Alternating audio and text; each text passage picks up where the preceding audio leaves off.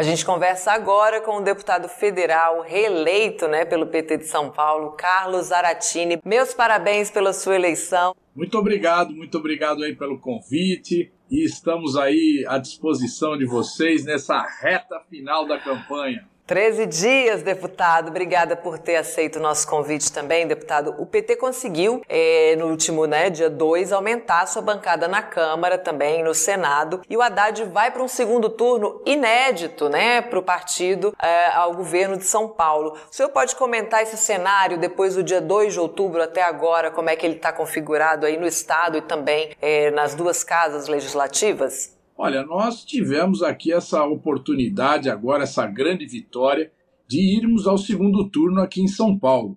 Né? Isso exatamente porque a eleição também se polarizou aqui em São Paulo da mesma forma que está polarizada a nível nacional. É a disputa entre Lula e essas forças fascistas que se alinharam com Bolsonaro.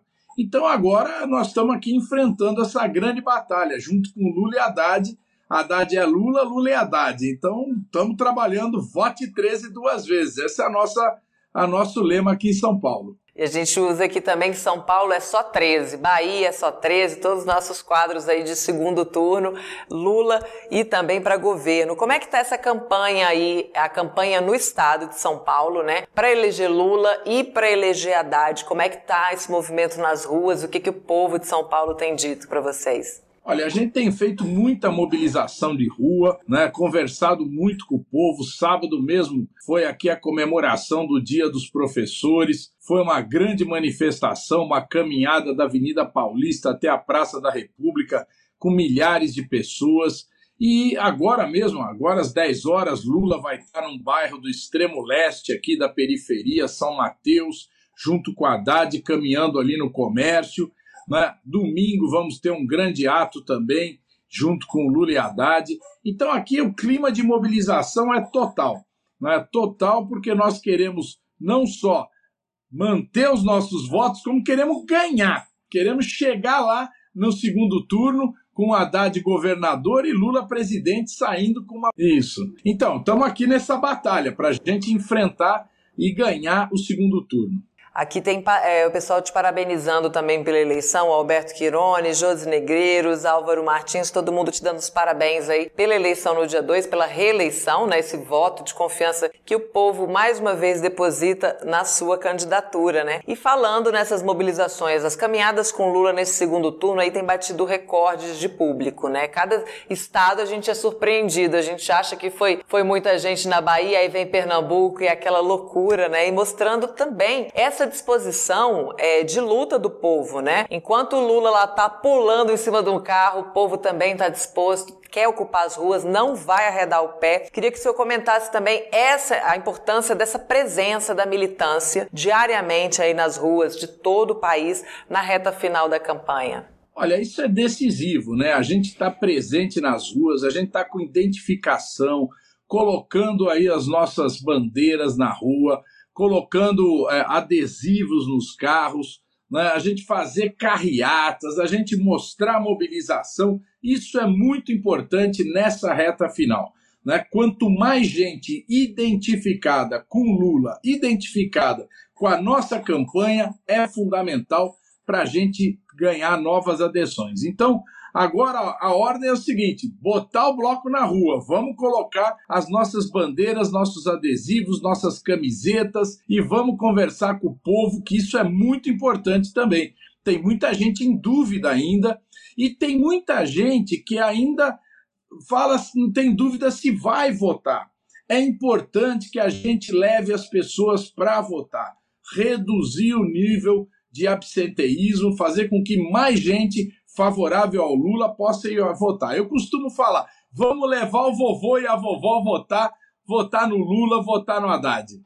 É, porque tem essa presença, né, das pessoas mais idosas que não têm mais obrigação de votar, mas que compareceram às urnas no dia 2 de outubro, mas sempre tem um pouquinho mais, um pouquinho que dá pra gente é, espremer ali e trazer mais votos também, né, deputado? Essa, essa conversa com as pessoas, eu queria que o senhor também desse umas dicas aqui para nossa militância sobre que pontos abordar com, com as pessoas indecisas, né? Não com o bolsonarista convicto, mas sempre aquelas pessoas que estão em dúvida, que recebem uma mentira ali nos E elas ficam realmente muito inseguras, né, na hora de fazer essa escolha. Que pontos, assim, de legados dos governos do PT, dos governos do presidente Lula, que o senhor destacaria para a gente fazer essa conversa com os indecisos? Olha, você veja, a propaganda do Bolsonaro, ela é uma propaganda terrorista. Né? Ela é uma propaganda que busca implantar um terror na cabeça das pessoas mais humildes, principalmente das pessoas religiosas. Né?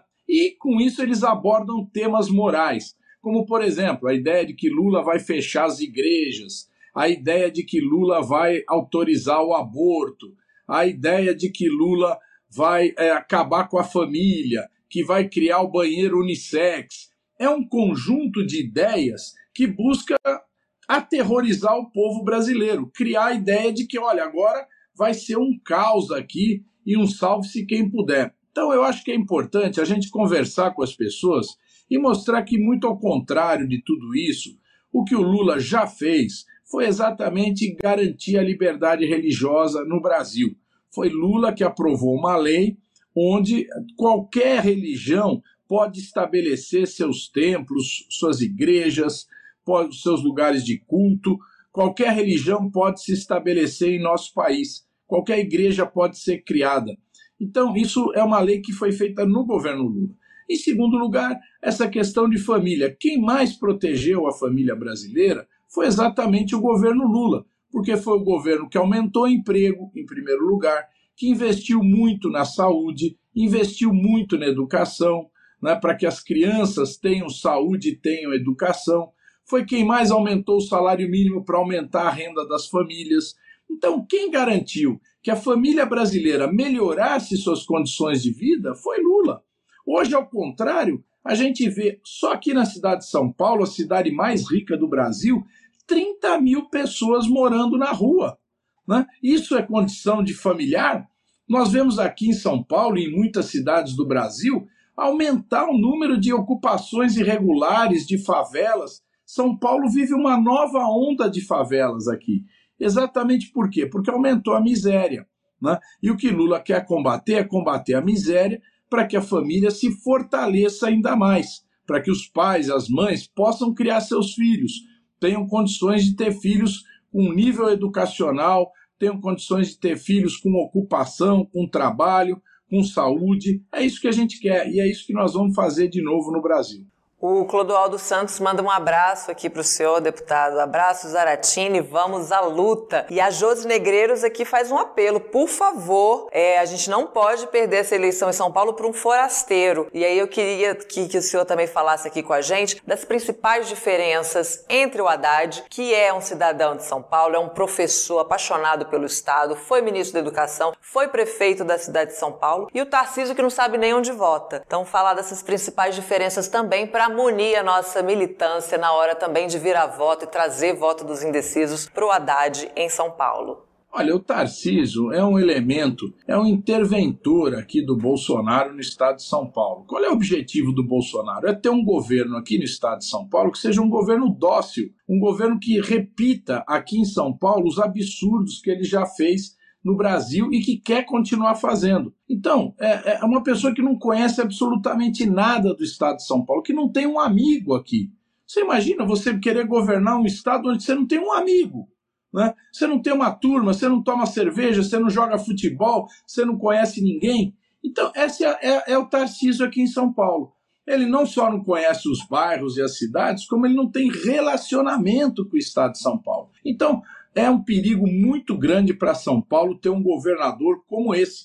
E é, o contrário dele é o nosso companheiro Haddad, que é uma pessoa que tem vivência em São Paulo, que se formou aqui nas melhores universidades, na USP, é uma pessoa que construiu uma vida familiar, uma vida profissional aqui em São Paulo e uma vida política. foi prefeito de São Paulo, conhece os problemas de São Paulo e conhece os problemas do Estado também. Então, não vamos se enganar, né? Se tem algum paulista aí querendo votar nesse Tarcísio, meu Deus do céu, esquece, porque isso é jogar o voto fora. Eu me lembro aqui, é, é, companheiros, uma vez que o Pita era um, era um carioca também, foi eleito aqui em São Paulo, prefeito da cidade por decisão do Paulo Maluf. Ele enganou todo mundo, colocou que uma pessoa que o problema não é que era carioca, nem que seja mineiro, nem que seja nordestino. O problema é que é uma pessoa que não conhece, não sabe como é a vida do povo. E aí essa pessoa quer governar e estraga tudo, né? Leva o Estado, leva tudo para o caos. Então isso nós não vamos poder aceitar aqui não. Tá certo, deputado. Muito obrigada pela sua participação aqui com a gente. Esse, esse espaço segue aberto aí para a campanha, para as campanhas estaduais, nossos segundos turnos também, e também Lula presidente, né? Muito obrigada pela sua participação aqui com a gente. Um ótimo dia.